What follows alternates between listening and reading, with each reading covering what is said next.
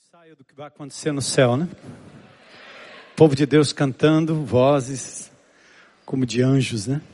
Queria que vocês aplaudissem esse pessoal. Representado agora pela Júlia. Glória a Deus. Muito carinho, muito preparo, muita oração. E a gente é sempre edificado não só pelas vozes, mas por cada instrumentista, né? Eu sempre presto atenção à forma que eles louvam, adoram o Senhor. No Velho Testamento, quando Saul estava possesso, atormentado por um espírito mau, bastava Davi tocar sua lira, sua harpa e o espírito ir embora. A música tem poder quando ela é tocada pelas mãos de quem é ungido pelo Senhor. Bom, para quem ainda não me conhece, meu nome é Armando. Pessoal da internet lá também, pessoal do Canadá, esses dias que eu assisti pela, pela internet, né, quando, estando fora, gente, tem gente de cada canto do, do mundo. E hoje eu soube também, hoje pela manhã, através de uma irmã, foi para o Canadá e lá tinha um GR muito animado. E alguém já me falou na Itália também, na Inglaterra também, pessoas que estão indo e levando consigo a dinâmica da palavra de Deus e do grupo de relacionamento. Muito lindo isso que Deus faz. Nada institucional, apenas servos de Deus fazendo da sua casa, do seu lugar de abrigo, uma igreja. Isso é muito lindo, muito lindo. É, eu quero convidar você a orar comigo nesse instante e nós vamos falar um pouquinho sobre essa temática, nossa igreja, nossa casa, nossa casa, nossa igreja. Senhor, tua presença aqui nesse lugar é mais do que evidente. Aliás, nós nem estaríamos vivos não for a tua palavra que sustenta cada parte do nosso corpo, cada átomo, cada molécula. É a tua mão poderosa a tua palavra diz que o Verbo sustenta todas as coisas pela palavra do, do seu poder. Nós não estaríamos vivos se não fosse a tua presença. Mas mais do que sustentar as nossas vidas, Senhor, é bom saber que nós podemos ter comunhão contigo. E como numa casa, o Senhor nos adotou nos levou para dentro do lugar de santidade, de justiça, de amor eterno. E a despeito dos nossos erros, dos nossos pecados, Senhor, eu falo por mim mesmo, eu fui aceito incondicionalmente na tua presença. E o Senhor nos colocou juntos, formando um corpo, dando-nos nesta cidade e pelo mundo afora espaços em que nós podemos nos reunir e o Senhor garante estar ali de forma poderosa. Não pela onipresença, simplesmente como se não bastasse, o Senhor fala em estar conosco todos os dias e nos abençoar. O Senhor promete estar no nosso meio e o Senhor está aqui. Nada do que fazemos tem sentido se não for a tua presença. Nós não queremos ir a lugar algum se não for com a tua presença. Senhor, que esta igreja que ao longo desses 60 anos tem colocado Jesus e a palavra no centro, continue assim. E que através desses artifícios, Senhor, artísticos, a gente seja lembrado didaticamente que tu és o centro das nossas vidas. Obrigado, Senhor, pela tua presença. E agora, leva e mantém cativo a nossa atenção à tua palavra, acima de tudo, a tua palavra. Que mesmo nos exemplos e nas ilustrações que porventura eu possa usar, que o Senhor também faça com que isso contribua para que o teu povo entenda melhor.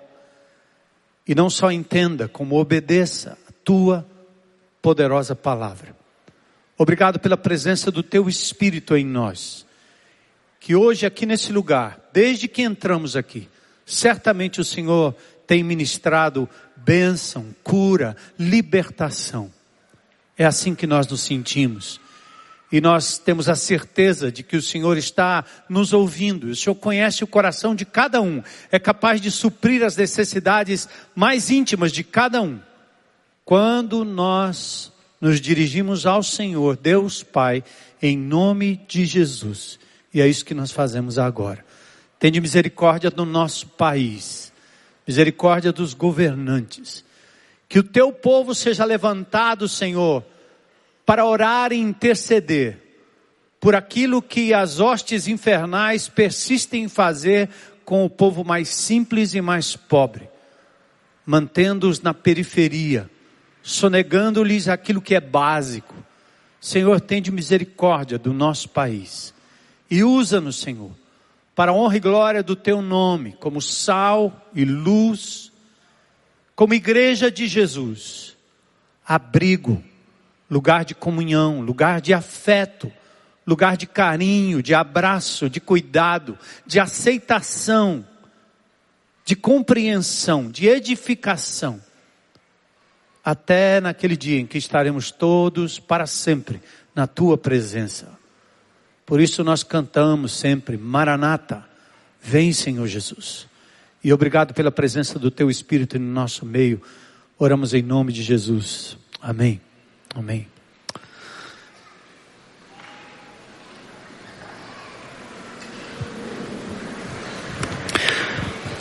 Seres humanos valorizam e priorizam muitas coisas na vida, coisas que são importantes. Algumas destas coisas se tornam verdadeira ou verdadeiras paixões. Pense alguém que é fanático por um clube de futebol, do menor ao maior, do estadual ao nacional ou internacional, vira uma paixão. Tem gente que gosta, prioriza e ama de verdade um carro, gosta demais. Bens, uma ideologia da esquerda, da direita, briga, luta por aquilo valoriza, prioriza. Interessante também, hoje pela manhã, né, eu estava vendo um amigo que tem, um irmão aqui da comunidade, que comprou um, um pet, um cachorro lindo. Eu não sei a marca, porque eu só entendo de vira-lata. Porque na minha época que eu era jovenzinho, o único cachorro que eu tinha chamava Duque. E naquela época não era como hoje, né? Meu cachorro morava debaixo do meu carro e ele tinha as costas todas cheias de graxa. E de ver, vocês não vão me prender aqui depois desses relatos, né? Mas isso foi há mais de 50 anos atrás, certo? E o Duque era uma, era uma maravilha, você não precisava comprar comida para ele. Ele trazia de fora o peixe, o frango, ele trazia tudo. E não tinha problema, ele se virava e o Duque viveu muitos anos, certo? O Duque. Mas esses meus irmãos, né, de hoje, e esse em particular, comprou um cachorro lindo, grande, pelo bonito. E ele fala tanto desse cachorro, é porque o cachorro, não sei o quê, ele não, não andava, não passeava, agora anda, passeia, porque o cachorro tem que levar o cachorro e aproveita para se exercitar. Mas ele falava tanto desse cachorro que eu já estava quase latindo para ver se eu conseguia a atenção dele, né? Você me ama? Uau, uau! Mas outro dia ele veio falar comigo com muita tristeza, né? Que ele, o cachorro pegou uma doença, não sei o que foi, teve que ser operado. E aquele cachorro lindo passou por uma operação, retirou os pelos. E parece que a parte, as patas traseiras, né, ficaram com dificuldade de, de, de se locomover. Então, depois de algum tempo, hoje pela manhã, ele trouxe o cachorro aqui. E ele passou perto de mim, olhei para ele. Eu disse assim: vem cá. Você ama esse cachorro menos do que você amava só porque agora ele não anda direito? Ele disse: não. Eu disse: pois é assim que Deus faz. Deus me aceita não porque eu sou bom, inteiro. Não, não, não. quando eu estou quebrado, quando eu não consigo andar, quando eu estou debilitado, Deus me ama. E eu tenho certeza que você agora dá muito mais atenção e muito mais carinho e muito mais amor. É assim que Deus faz com a gente. Interessante, né? Priorização de coisas. Mas das coisas que você prioriza, pense se existe algo pelo qual você morreria, se fosse o caso. Você daria a sua própria vida. Um filho, pai, mãe, alguém por quem você morreria ou ousaria dar a sua própria vida. Esse grau de, de importância é, é o máximo que pode existir. Eu me lembro quando minhas filhas pequenas ficavam doentes, né? Mexia comigo. Eu quase dizia, Deus, passa esse negócio para mim logo aí. Né? Mamãe tem esse sentimento, alguns papais também, né? Bichinha toda mole, e a gente parece que vai sucumbir. Você, Deus, a gente punha as mãos para orar, pedindo, Deus, passa para mim, passa para mim. Ou seja, Antes eu do que ela, antes eu do que ele. Assim, a demonstração desse amor lindo, materno e por vezes paterno, que exemplifica a prioridade que nós damos a algo. E agora eu queria que você pensasse comigo em Deus. E eu, eu perguntei para ele: Senhor, o que é que o Senhor de verdade prioriza? Se tudo que o Senhor fez é perfeito, tudo é importante. Mas tem algo que o Senhor prioriza? E nesse suposto diálogo com Deus, né? Ele me remete a Gênesis capítulo 1. E lá ele, ele vai mostrando a criação se não me engano, por quatro, cinco, seis vezes, à medida que ele vai criando o universo, dando coerência na criação em Gênesis capítulo 1, quer você creia que os dias são literais ou não, ou eras geológicas, seja o que for, date a terra do tempo que você achar que deva datar, se tem intervalo entre Gênesis 1 e Gênesis 2, essa é uma discussão que não nos compete. Geralmente a ciência e principalmente a, a linha darwinista, ela coloca a criação, a, o início de tudo, a bilhões e bilhões e bilhões e bilhões. Quanto mais você acrescenta, mais distante fica de você testificar que as coisas não aconteceram por acaso. E até o Big Bang requer uma pergunta: quem explodiu? Quem começou? Então, Gênesis é para nós uma revelação muito linda de como Deus fez separação entre o dia e a noite, as águas, a terra seca, a terra firme, os animais. E, e quando Deus vai criando, quando Ele vai dizendo pela palavra, haja, ouve, haja e ouve, haja luz, haja firmamento. Sua palavra é tão poderosa que basta o comando. A cada etapa da criação tem um termo hebraico que diz tov, bom, bom.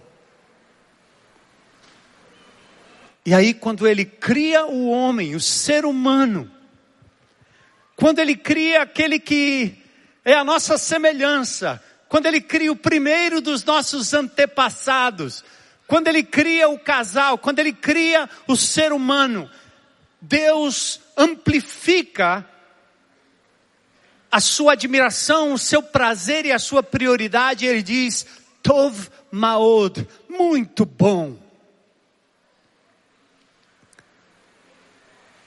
Quando você cumprimenta um judeu, pergunta a ele, Mashlom Ha, como vai você? Ele vai dizer, Tov Maod, muito bom, muito bem.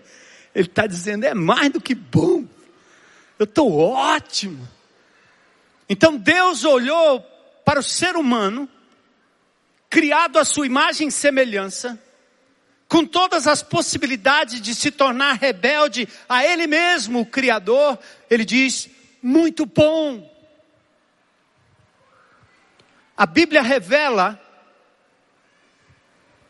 que a preciosidade daquilo que atraiu o amor de Deus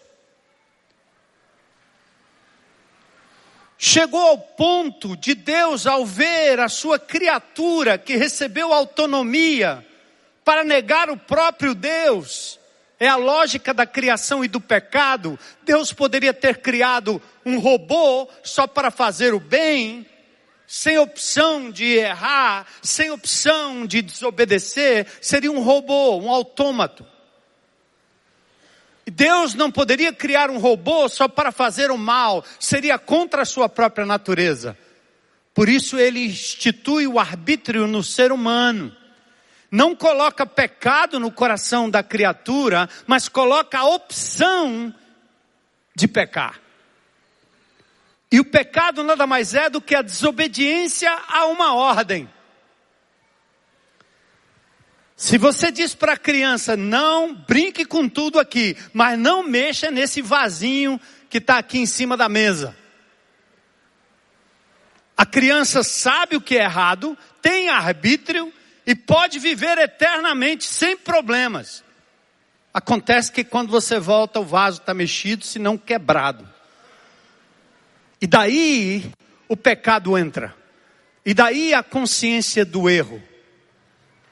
Mas mesmo assim, ao perceber a raça humana trazendo sobre si a sentença de morte, não de vida, Deus ama tanto, amou tanto, que Ele foi capaz de dar a sua própria vida. E sendo ele espírito, sendo ele maior do que qualquer coisa criada, sendo ele onipresente, sendo ele de uma consistência que nós não podemos atingir, para descrever Deus, nós precisamos descer a linguagem humana e para tentar compreender, esse Deus se faz gente como a gente, nasce de mulher, da virgem, concebida miraculosamente, o bebê, a criança, o adolescente, o adulto, que aos 30 anos de idade vai para o seu ministério público com uma só ou um só alvo adiante, imbuído de amor pela Maria, pelo João, pelo Francisco, pelo José.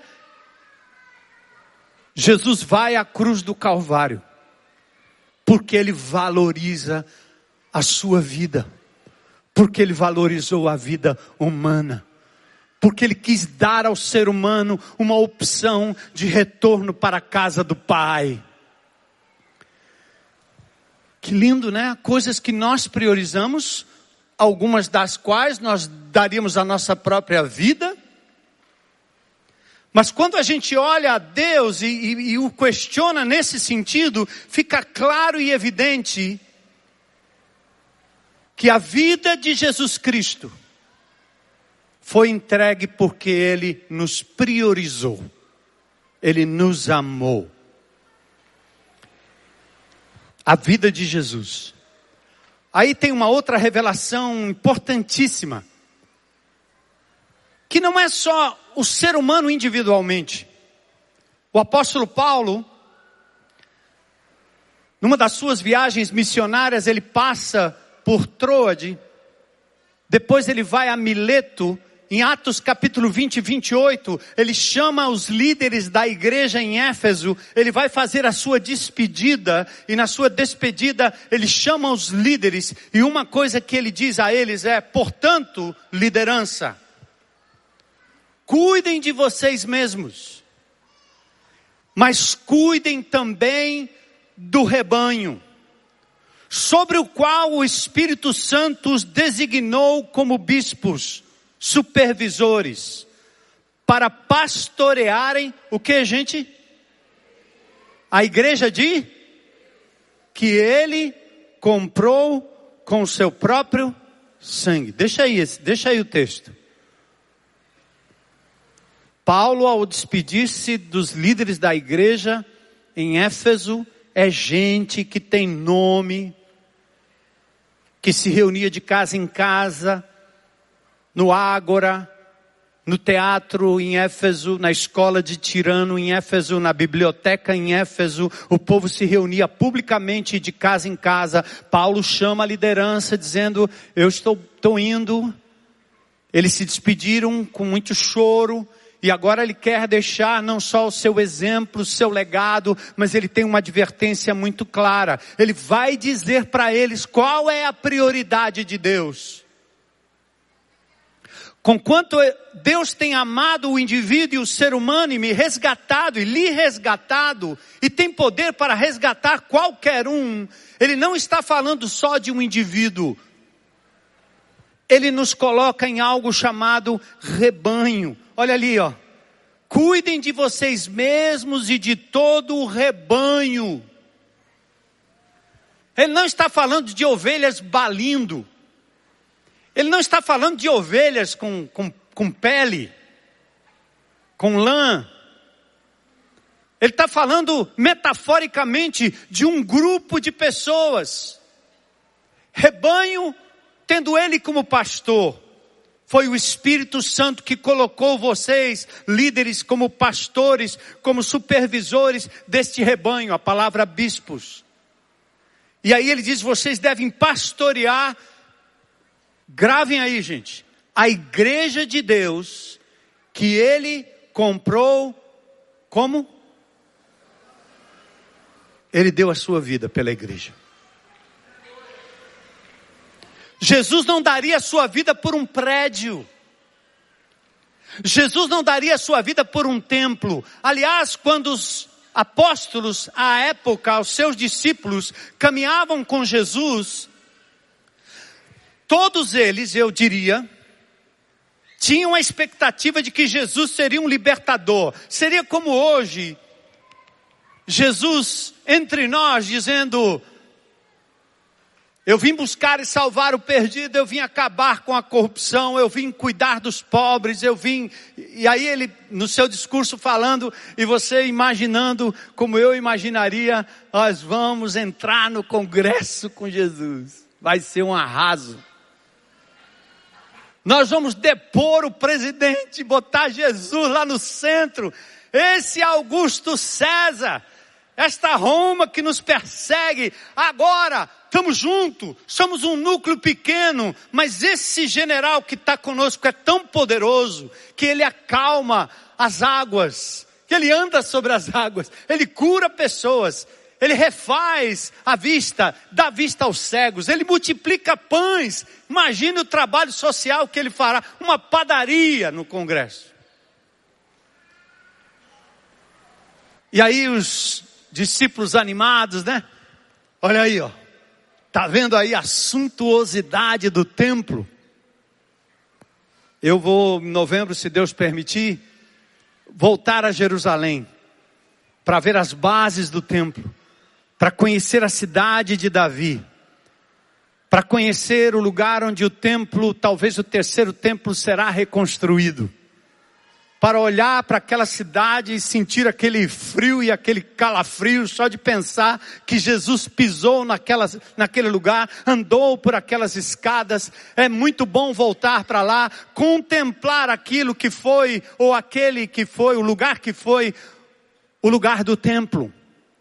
E os discípulos dizem: Olha aí, olha que lindo. Hoje nós diríamos assim: Olha aí, nossa igreja. E Jesus quase faz pouco caso do que eles estão dizendo. Na verdade, ele estava levando os discípulos para uma outra dimensão, porque no Novo Testamento não seria como o Velho Testamento. Ele diz: não vai ficar aqui pedra sobre pedra que não seja derrubada.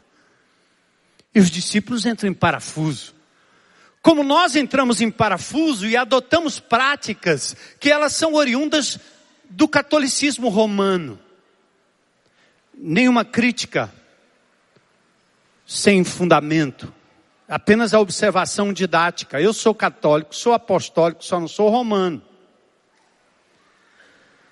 Mas a igreja romana e a igreja evangélica adotou essa mesma tática de que nós definimos igreja como um local físico. A catedral, você passa na frente de um prédio que tem apenas tijolos concretos e etc. E você faz o pelo sinal da Santíssima Cruz, livrai-nos Deus, nosso Senhor, dos nossos inimigos. Eu ainda me lembro, porque era o que eu fazia. Você passa na sua igreja e lá está a igreja batista, não sei da onde. Você diz: "Ó, oh, essa é minha igreja". Esse é o local. E a gente tem a impressão de que Deus se manifesta apenas ali. Jesus, quando está falando da sua igreja, do seu rebanho, ele não está falando de prédios. Ele não morreu por prédios, por lugares. Em João capítulo 4, ele tem uma conversa com a mulher samaritana, à beira de um poço. Ele revela os segredos daquela mulher que já estava no quinto marido. E ela disse: Esse é um profeta. Quando ela identifica Jesus como um profeta, ela entra no assunto religioso, depois de falar sobre água, de necessidade, de sede. E aí ela diz: Mas então, onde é que nós devemos adorar a Deus? Os judeus dizem que é em Jerusalém, sobre, sobre o Monte Ebal. Os samaritanos estão dizendo que é aqui, sobre o Monte Gerizim. Onde é que nós devemos adorar a Deus? No monte? Naquele monte, no outro monte, Onde é que as nossas orações são melhores compreendidas ou melhor compreendidas? Onde é que nós nos encontramos com Deus para adorar? É nesse monte ou é naquele monte? Defina aí. E Jesus disse: Não, não. Está chegando a hora em que os verdadeiros adoradores adorarão o Pai em espírito e em verdade. Não é aqui nem lá não é em lugar definido. No entanto, está chegando a hora, e de fato já chegou, em que os verdadeiros adoradores adorarão o Pai em espírito e em verdade. E são estes os adoradores que o Pai procura. Ele descarta, ele descarta a ideia da localização do templo, de achar que a igreja só se manifesta debaixo de paredes ou de uma lona. Onde e quando então acontece a adoração? Onde e quando nós nos reunimos em seu nome? Onde e quando nós podemos ver a manifestação da igreja? Que aliás, quando nós lemos o texto de Atos, Perceba como Jesus valoriza a igreja, e é uma tática do diabo que nós desprezemos, deixemos de lado. É uma tática diabólica, porque diz que a igreja não será impedida pelas portas do inferno, então a tática do inimigo é que você menospreze o rebanho, que você menospreze a igreja, que viva um cristianismo do eu e eu mesmo, para mim, para mim mesmo, e não do nós, do rebanho. Em texto, um texto de Mateus 18, Jesus falando sobre disciplina, ele diz: Olha, se o teu irmão pecar contra você, fale com ele em particular, chama a atenção dele. E se você ganhar o coração dele, você recuperou seu irmão. Mas se ele não admitir que está errado, continuar na negação, chame mais alguém. Porque aí tudo será confirmado por meio de duas ou três testemunhas. Aí ele diz: Mas depois de repreender pessoalmente, o indivíduo não se arrepende. Você leva uma outra pessoa, o indivíduo não se arrepende. Jesus diz: Agora dize-o à igreja. O que, que ele está querendo dizer? Expõe isso diante do povo de Deus, diante de um ajuntamento. Dize-o à igreja. E mais tarde ele ainda diz nesse texto: o que vocês concordarem, ligarem aqui na terra, terá sido ligado nos céus. O que vocês concordarem como corpo, como igreja, terá sido concordado nos céus. Esta igreja, ao longo dos 36 anos que eu tenho estado aqui, nós temos passado por estágios e estágios e estágios de grandes milagres, de riscos que assumimos, mas houve unanimidade, houve um sentimento de que era isso que nós deveríamos fazer, priorizar esse lugar, priorizar a periferia, viver misericórdia. E assim vocês, mesmo num dia de chuva, vêm de vários lugares de Fortaleza, porque compreende que é aqui o lugar onde Deus nos colocou. Milagre, nós concordamos aqui e o Senhor concorda lá.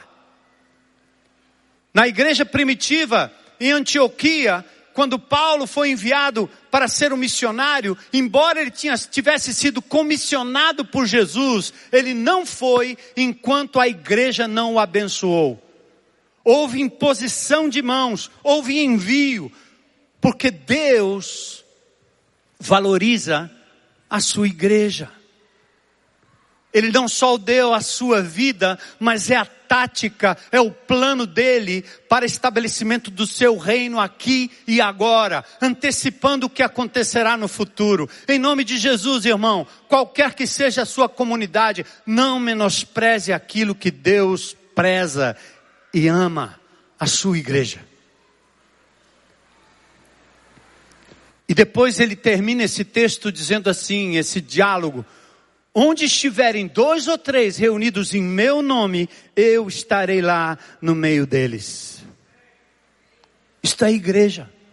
Eu e você, nós, corpo, mão, dedos, perna, coração, cérebro, órgãos, aparelho digestivo, cada um uma parte. Alguns membros vão aparecer mais do que outros. Os que não aparecem são vitais, como um fígado, pâncreas. E os que mais às vezes levam a bordoada é exatamente os que estão fora. Eu queimei meu dedo andando de carro, fazendo estripulia por aí. Se minha mãe tivesse viva, ela ia dizer: moleque, e fui mexer no negócio, o dedo encostou no escapamento. E bora. Então, a cabeça não pensou direito, o corpo foi ferido. Mas no momento que o corpo é ferido, o resto do corpo trabalha em função daquilo que foi ferido. E Deus diz: nós somos um corpo, nós não somos indivíduos flutuando, flutuando nessa individualidade, nessa solidão no meio da multidão. É isso que nós queremos que vocês compreendam. É isso que nós estamos fundamentando não só através da palavra, mas ajudando vocês através destes sinais. Casa, comunhão, ceia. Jesus demonstrou certa ocasião que nós temos que amar a igreja e ele demonstra isso no encontro que ele teve com Pedro. E é interessante, né? Na minha vida, eu tenho agora um legado que recebi de amor de pessoas que amaram a igreja de Jesus. Amaram Jesus, amaram o corpo de Cristo, a igreja de Jesus. Heloísa nesses dias está fazendo essas coisas da genealogia, quer saber até onde vai. Tataravó, aí vai, vai, vai, tatara, tatara, e vai, vai, vai. O meu passa por virgulino, raça ruim. No interiorzinho lá do Sergipe, no raso da Catarina, aquelas caverninhas ali no raso da Catarina, depois ali de Paulo Afonso, onde Lampião se escondia. Nos cânions. É meus parentes, tudo lá, meus parentes. Família Bispo. Aqueles caras que gostam de furar o outro. Lembra? Tem dois bispos que já furaram dois presidentes. O primeiro presidente civil e o, e o, o pobre do Bolsonaro aí que foi furado pelos bichos. Pense na raça ruim. Eu quero lá saber da minha genealogia. Mas ela não, veio de família nobre, Itália, italiana, é tutti buona gente. Aí está levantando os Marcovecchios, e vamos, a mama, o nono, e pronto. Aí ela foi levantando essa coisa da história. Eu achei lindo, porque é uma história que Deus está escrevendo de pessoas que tiveram compromisso com a igreja. A tataravó, vó Maria, amava Jesus e amava a igreja de Jesus. Era filha de Maria, que se tornou crente em Cristo Jesus e viveu a igreja de Jesus anos atrás. Dela veio a bisavó Palmira, mulher de fé, mulher de oração, que viveu a igreja de Jesus, que amava o corpo de Cristo. Dela veio a vovó Heloísa. Da vovó Heloísa agora nós temos as mães Midian e Elissa. Temos as filhotas, fui abraçado agora há pouco pela minha neta, Maressa, Melissa, Larissa, Israel, uma geração de pessoas que amavam a igreja. E porque estas mulheres amaram a igreja, eu fui alcançado por Jesus pela instrumentalidade delas. Vocês muito sabem a minha história. Estudava no mesmo colégio que Heloísa. Só que eu faltava aula, cabulava aula, perdi ano, porque eu vivia do lado de fora fazendo bagunça, greve, deixando os professores presos lá dentro andava bagunçando, soltando bomba, com a garrucha de dois canos na, aqui na cintura. Gente boa esse menino. Ai, meu. Só que eu tinha a minha turma. A turma da bagaceira, a turma da bebida, a turma da droga, a turma da festa. E nós gostávamos de banquetear em casa. E lá ia a Heloísa, que era da classe, arrumava as coisas, ajeitava a coisa, agora não fumava, não bebia, não dançava, não fazia, fazia nada, disse que essa mulher, essa menina aí presta para quê? Isso é o que eu pensava. Mas ela ajeitava tudo, limpava tudo. Primeiro, um cabelão comprido e uma saia longa e o que aparecia era dois cambitos bem magrinho.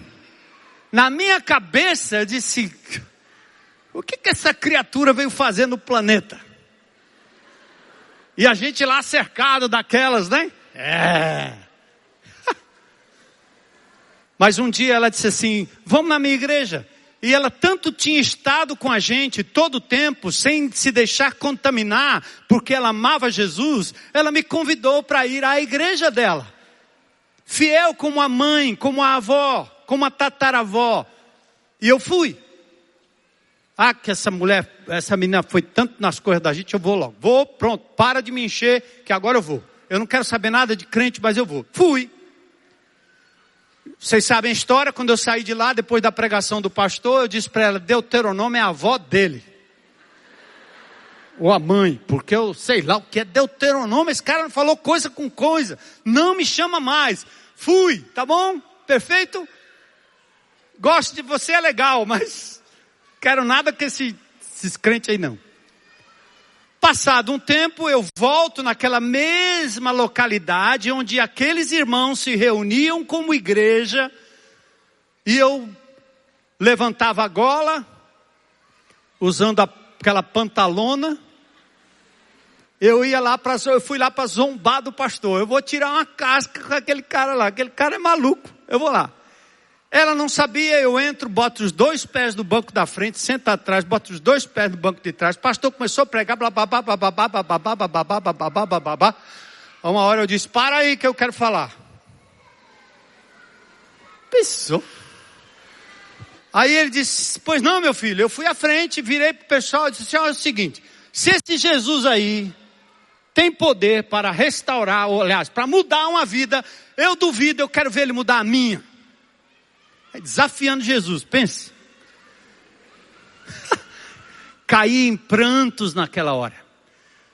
Algo aconteceu dentro de mim, eu chorava igual uma criança.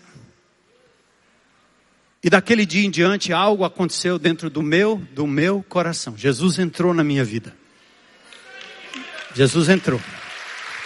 Amém? Agora eu estou contando isso porque foi através de alguém que amava Jesus e amava a igreja de Jesus. Que me conduziu para um lugar onde havia uma reunião, onde o nome do Senhor era proclamado e o milagre aconteceu pelo testemunho dela. Eu quero que você pense sobre o quanto você valoriza o que Deus valoriza. Quando Jesus morreu na cruz do Calvário, os discípulos pensaram: agora acabou tudo.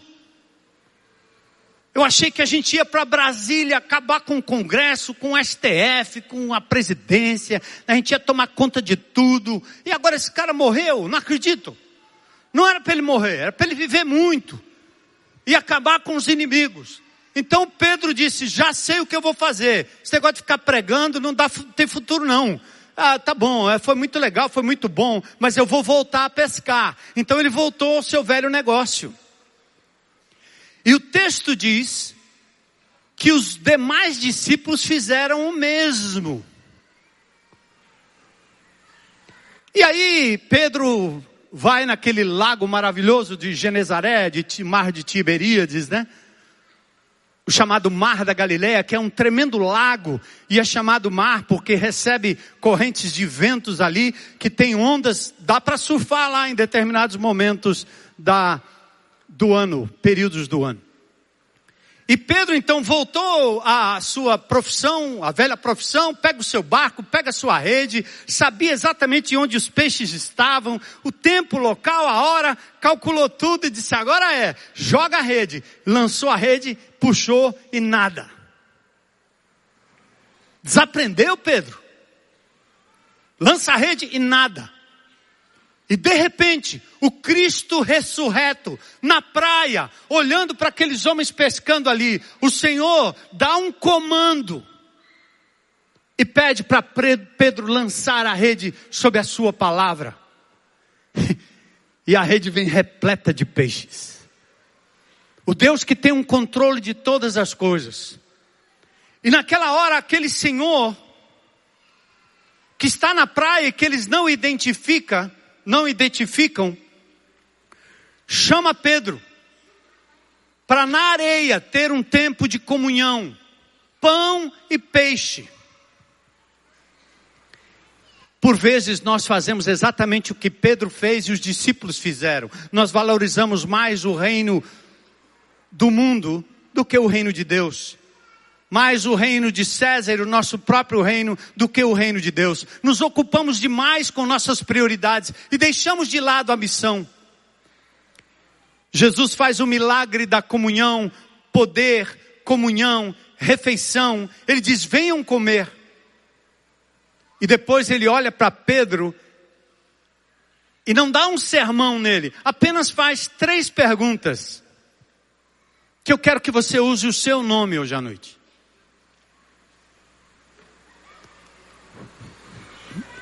Armando, você me ama mais do que estas outras coisas que você prioriza na sua vida? Pedro, você. Não, não é Pedro, é você. Você, irmã, bota seu nome aí. Jesus olhando para você e vendo você ocupada com tantas coisas, priorizando tantas coisas, e por vezes menosprezando a igreja de Jesus, embora vocês que estão aqui demonstram uma valorização ao corpo, à comunhão, ao estarmos juntos. Você que é parte de um GR também, a mesma coisa. Mas você precisa responder essa pergunta para checar a sua prioridade. Ele diz: Você me ama mais do que esses, Pedro. Maria, João, José, Raimundo, Armando, Heloísa. Diga aí. E Pedro rapidamente responde, como eu responderia: Claro que eu te amo. Jesus percebe que a resposta não é sincera e profunda, ele pergunta a segunda vez: Você me ama? Agora não mais comparativamente, direto: Você me ama? E nas duas próximas perguntas, ou seja, na segunda e na terceira, o Senhor diz o seguinte: Você me ama, Pedro? Então, se você me ama, cuide do meu rebanho. priorize o meu rebanho. E Jesus não estava falando de um grupo de ovelhas num curral qualquer, ele estava falando de seres humanos. Ele estava apontando para a igreja de Jesus que seria constituída conforme a sua promessa. Lembra que em Atos 20 Paulo diz: Olhai por vós e por todo o rebanho. É a igreja de Jesus a sua noiva. E na terceira vez, ele pergunta de novo: Simão, filho de João, você me ama? Ele diz: então alimente minhas ovelhas, cuide do meu rebanho, alimente o meu rebanho, seja parte, se importe com a igreja de Jesus. Aqui não está se tratando de animais, mas de pessoas. Igreja a qual ele prometeu edificar em Mateus 16, 18. Como Paulo disse, cuidem de vocês mesmos e do rebanho. Então, queridos, a pergunta requer uma resposta. Você ama o que Deus ama? Fazer que nem o Osmar, sim ou não, né? Sim ou não? Você ama o que Deus ama? Não sei. O que é que Deus ama? Pois a Bíblia revela.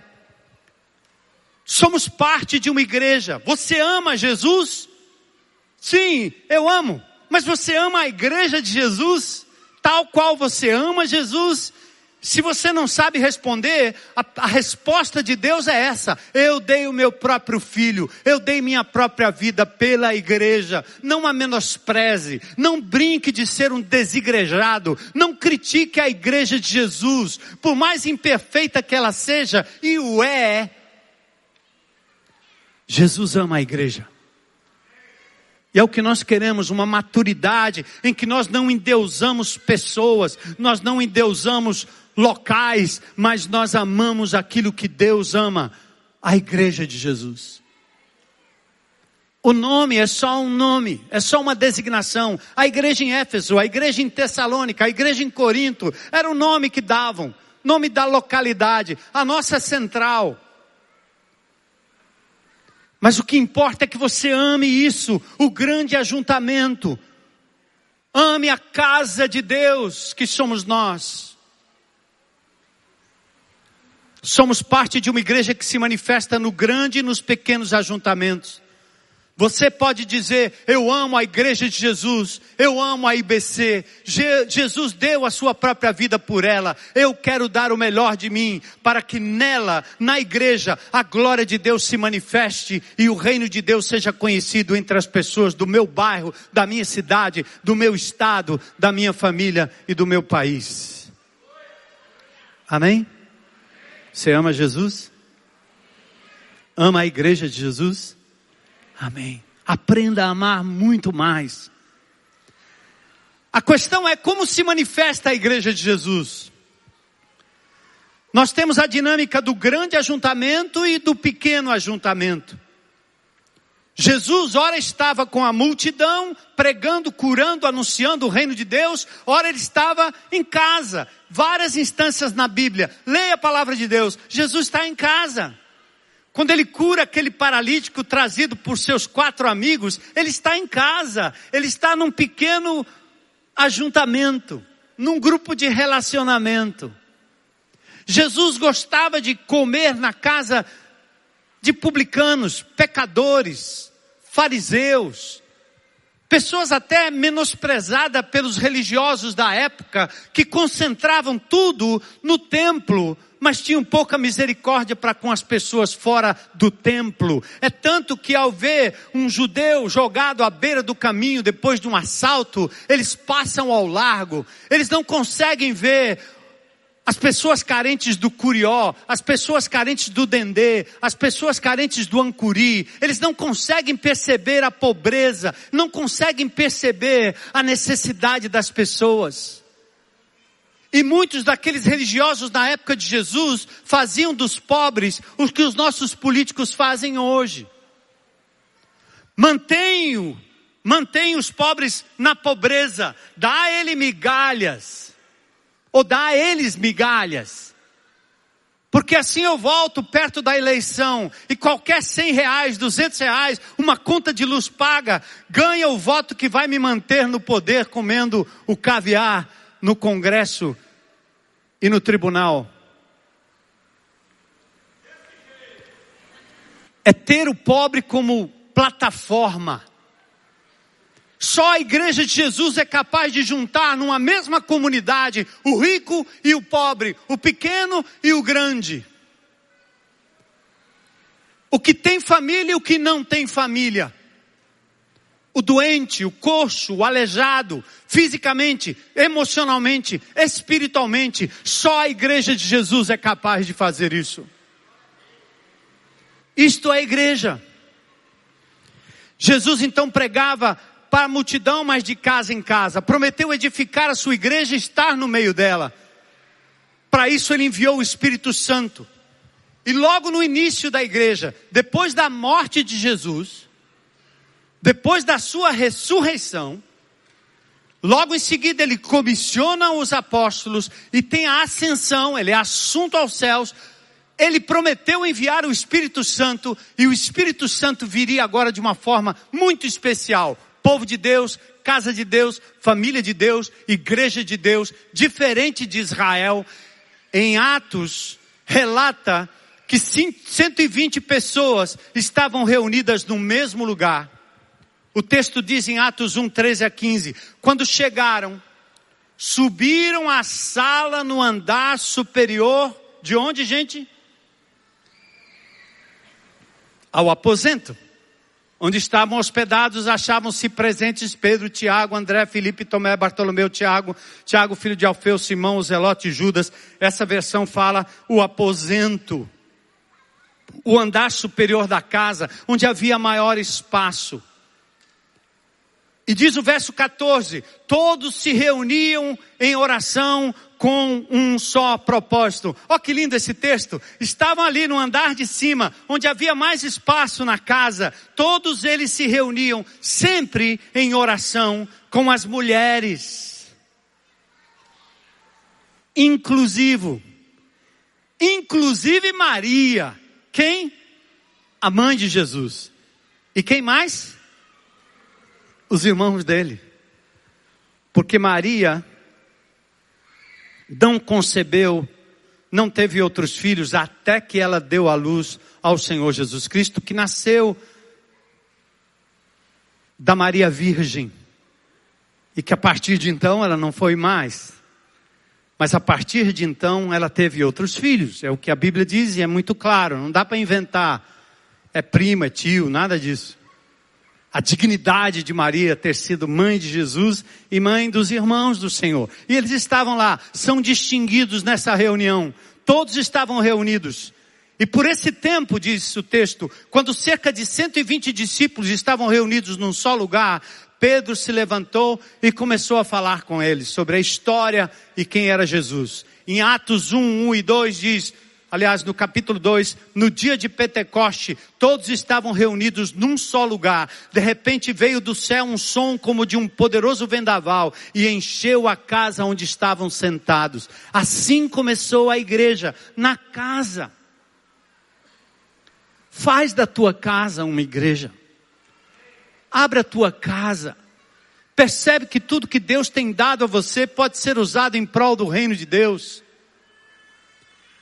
Quando eu me converti, a Heloísa dizia que eu tinha que ir para a escola bíblica dominical, que eu tinha que ir para a união não sei do que. Eu dizia, não, não.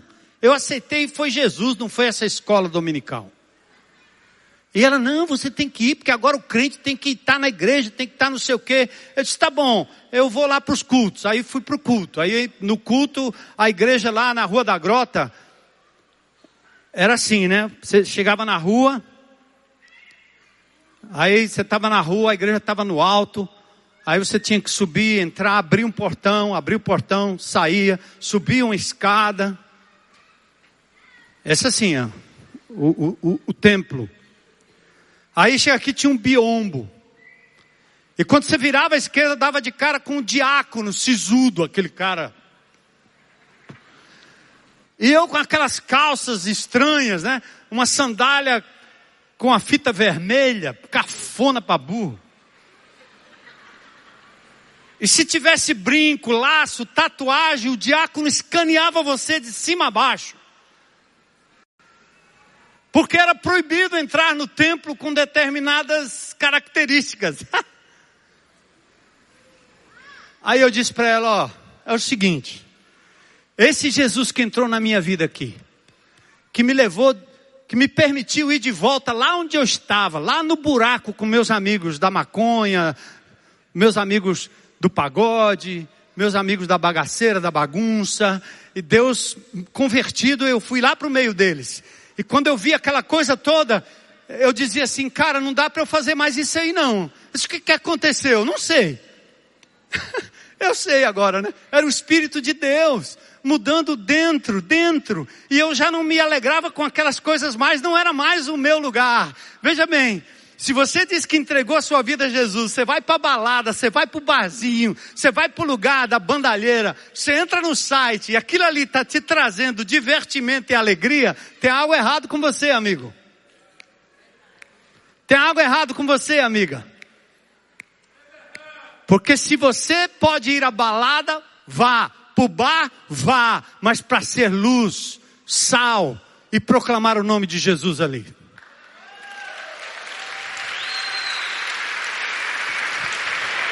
É. E aí eu, eu, eu dizia, Elô, como é que eu faço para levar meus amigos lá naquele lugar lá, que você chama de igreja, esse canto aí? Aí eu tinha minhas, minhas vizinhas, né? Eu tinha uma vizinha lá que eu já contei dela. Ela não gostava de mim, dava vassourada em mim quando eu passava de carrinho de rolemã na frente da casa dela, porque o marido trabalhava de noite e dormia de dia, e os meus carrinhos não deixavam ele dormir. Eu acho que ela tinha até um bonequinho do Armando pequenininho para espetar com, com alfinete. Ela jogava umas macumbas pro lado de lá, uns, uns canivete com um negócio vermelho. Pense nas mandigas que ela jogava em cima de mim. Agora eu entreguei minha vida a Jesus, eu não tinha mais raiva dela. E eu entendi que Jesus queria que eu resgatasse meus amigos. Aí eu disse, Elô, eu não vou levar meus amigos naquele lugar lá. Eles não vão entrar naquele canto e aqueles diáconos lá da sua igreja lá, eles não vão deixar meus amigos entrarem lá. Lembra do Julião, um amigo meu, que veio aqui quando eu fiz 60 anos, um negão desse tamanho, com cabelo comprido, todo punk, todo dark. A supermoto. Cara, você sai correndo, os crentes vão sair tudo correndo, pensando que o demônio entrou encarnado em alguma coisa. Aí eu disse para ela assim: bem, vamos fazer o seguinte, vamos abrir nossa casa. Gente, 1972. Eu disse, vamos abrir nossa casa. A gente chama nossas vizinhas. Você acha que elas vêm? Elas têm raiva de você. Eu disse, não, agora eu já cresci, eu não tenho mais carrinho de rolemã. Agora é o meu carro com escapamento mais sofisticado. Aí eu saí convidando uma por uma, nós enchemos a nossa sala e muitas das nossas vizinhas receberam uma palavra e um pedido de perdão da minha parte, né? Por tudo que eu fui, por tudo que eu fiz, pelo tanto que eu incomodei, pelos telhados que eu quebrei, pelas vidraças que eu arrebentei. É, uma vez eu estava em cima empinando um, uma pipa lá e chovendo em São Paulo, eu estava em cima do telhado e aí a, a telha cedeu e eu caí, peguei no estuque, lá vai meu pé para dentro da sala da mulher. Eu pedi perdão a ela, pedi perdão às outras. E elas vieram na minha casa, ouviram o amor de Jesus, me amavam mais do que eu imaginava. e ouviram de Jesus e se entregaram a Cristo como Senhor e Salvador. Entende? De casa em casa. Fazer da sua casa o local onde a sua igreja se manifesta. E aí nós vamos para o, o final. Pedro falava à multidão, Atos 2,14. Quando saíram daqueles 120, o próximo número que tem no livro de Atos é quase 3 mil pessoas foram batizadas. Uma multidão sem precedentes. Nós que às vezes somos acostumados a igrejas menores, a igreja grande, é muito impessoal, por isso você tem o GR. E por isso é importante nós nos reunirmos como grupo. Grupo menor grupo de relacionamento. Aqui é lugar de celebração, de abraço. A nossa voz, quando ela é unida às outras vozes, ou nossas vozes unidas a outras vozes, fazemos um grande coro. A igreja reunida eleva o nome de Jesus, é um testemunho para a comunidade, mas nós também nos reunimos de casa em casa. Não fique fora de um grupo de relacionamento. É lugar de restauração, é lugar de salvação. Pode vir Almeida. Igreja é lugar de comunhão, de conversão, de celebração. Em 1 Coríntios 16, 19, olha que lindo. As igrejas aqui da província da Ásia enviam saudações no Senhor. Também o saúdam quem? Áquila e Priscila o saúdam afetuosamente no Senhor. E também o que? A igreja, leiam comigo. Ah, e também a igreja que se reúne aonde? Percebe? Lindo. Olha outro texto, Colossenses 4,15.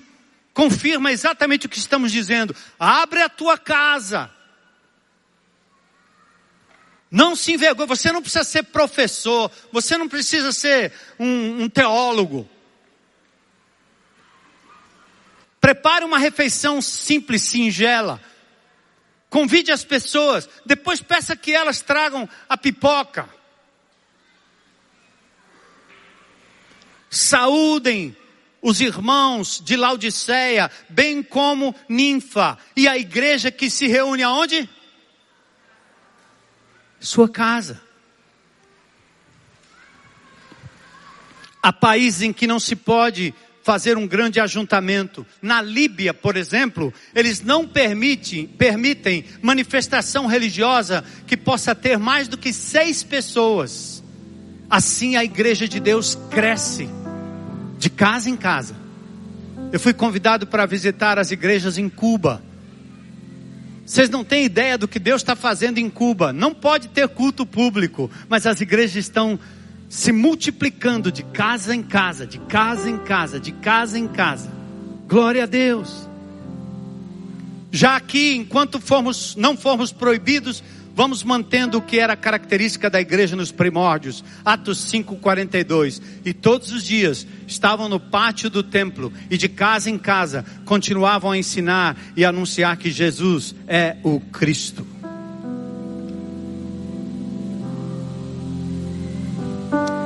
Que é que você prioriza?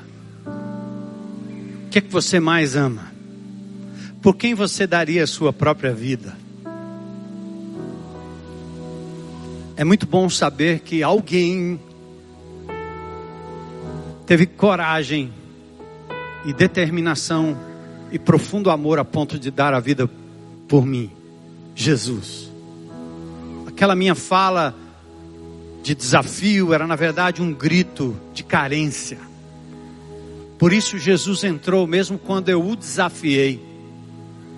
Ele sabia do meu coração. Alguém morreu por mim. Deus deu a sua vida por seres humanos pecadores. E ao fazer isso, ele nos inseriu numa igreja. E a razão que ele nos deixou aqui como comunidade é para que o seu reino pudesse ser conhecido de principados e potestades da cidade, do país. E quanto mais nós nos unirmos, João 17, quanto mais nós estivermos perto uns dos outros, o nome de Jesus será exaltado, porque esse é o grande milagre.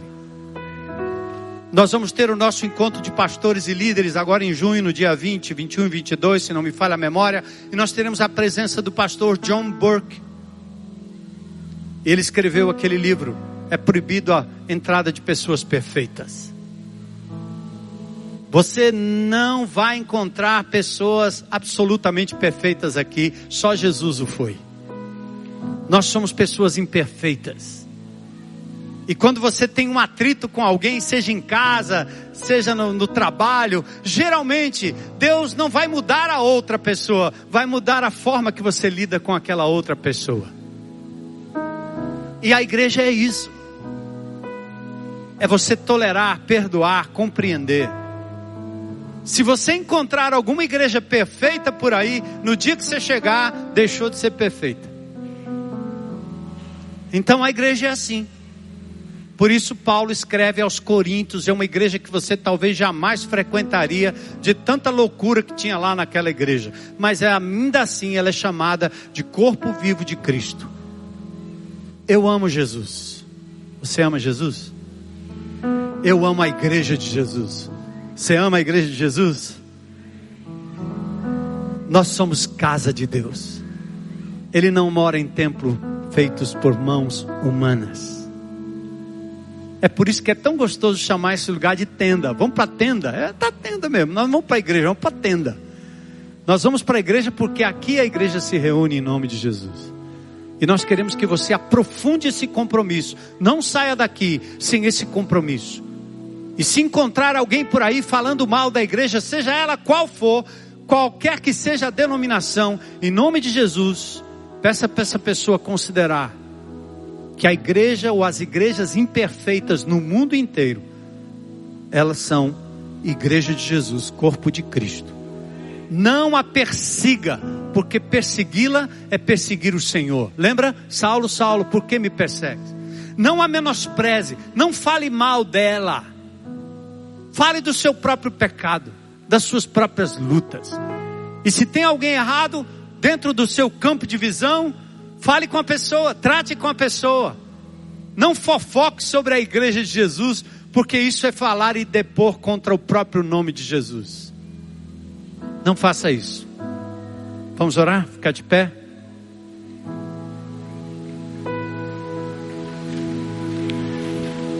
Casa, lugar de comunhão, lugar de acolhimento, lugar de celebração, lugar de ceia. Por isso que nós temos dado a vocês a prerrogativa de serem sacerdotes e sacerdotisas do Senhor. Celebre a ceia do Senhor na sua casa, quando você se reunir com sua família, em nome de Jesus, com seus irmãos, em nome de Jesus. A ceia é para ser celebrada onde quer que a igreja se reúna, em nome do Senhor Jesus. Fale de Cristo, anuncie Cristo, mostre Jesus Cristo. E hoje à noite eu quero deixar um convite. Talvez você veio aqui pela primeira vez ou está aqui no nosso meio e você tem uma oportunidade de aberto e publicamente dizer: Eu entendi que Jesus me amou a ponto de dar a sua vida por mim. Ele me tem como importante para Ele, pois hoje à noite eu quero entregar minha vida a Jesus como Senhor e recebê-lo como Senhor e Salvador. Tem alguém que veio hoje à noite aqui, gostaria de dizer: Eu quero entregar minha vida a Cristo. Se você tem essa manifestação, levante a sua mão aí onde você estiver. Estou te vendo lá. Aplauda o Senhor. Espírito de Deus. Ali, ó, eu vi alguém ali. Mais alguém hoje à noite? Você dizer hoje é meu dia. Quero ser parte dessa casa. Isso. Legal. Saia do seu lugar se você puder. Deus te abençoe, querida. Vem à frente. O compromisso seu não é com o homem, o lugar, é com Jesus, o dono da igreja. Ele quer te trazer para casa, ele fez um banquete. A eternidade é casa. Ele diz que tem muitas moradas na casa dele. Ele põe a mesa, ele te convida para o pão e para o peixe. Mais alguém sai do seu lugar aí, coragem, vem aqui à frente dizendo: Hoje é meu dia, eu entrego minha vida a Jesus, eu quero compromisso com o corpo de Cristo. E talvez você, como crente em Jesus, oh, louvado seja Deus, Deus te abençoe, querida, amém, amém, amém. Isso, venha, venha. Glória a Deus, o Senhor está edificando a sua igreja. Deus te abençoe, querido. Família, família linda. Aleluia. Aleluia. Glória a Deus. Vamos louvar ao Senhor. Eu quero te agradecer, ó Deus, por esse tempo precioso em que essas pessoas saem do seu conforto e vêm para abraçar e serem abraçados amar e serem amados, fazer coro com aqueles que te pertencem. Senhor, que esta igreja possa ser um farol, uma luz, capaz de brilhar no meio das trevas e indicar o caminho para aqueles que estão perdidos. esta igreja seja inclusiva, que ela abra suas portas, sua casa, o que tem, o que são, Senhor, para receber pessoas como um dia o Senhor me recebeu. Que nessa continuidade das nossas palestras, palavras, mensagens, séries, o Senhor continue aprofundando em nós o amor por Jesus e pela igreja de Jesus. Obrigado pela IBC, Senhor. Obrigado por esses amados irmãos que trabalham tempo integral nessa obra. Por aqueles que trabalham tempo integral fora daqui e aqui também. Obrigado por essa noite preciosa. Obrigado por essas vidas, Senhor. Graça, tua graça, teu poder, libertação hoje à noite. Livramento, Senhor. Cura. Filhos trazidos das trevas para a luz. Espírito de Deus sendo derramado nestas vidas, batizadas hoje com o Espírito Santo, possuídas pelo Espírito de Deus. Entra nessas vidas, Senhor. Eu sei que o Senhor o fez agora. Limpa, lava, liberta, Senhor. Que saiam daqui vendo o mundo de forma diferente, porque algo de novo aconteceu hoje em cada uma dessas vidas preciosas. E o teu povo aqui reunido te louva e te adora. Queremos uma semana abençoada, agradecendo a Deus em tudo e por tudo, pois o fazemos em nome de Jesus. Amém. Boa semana. Glória a Deus.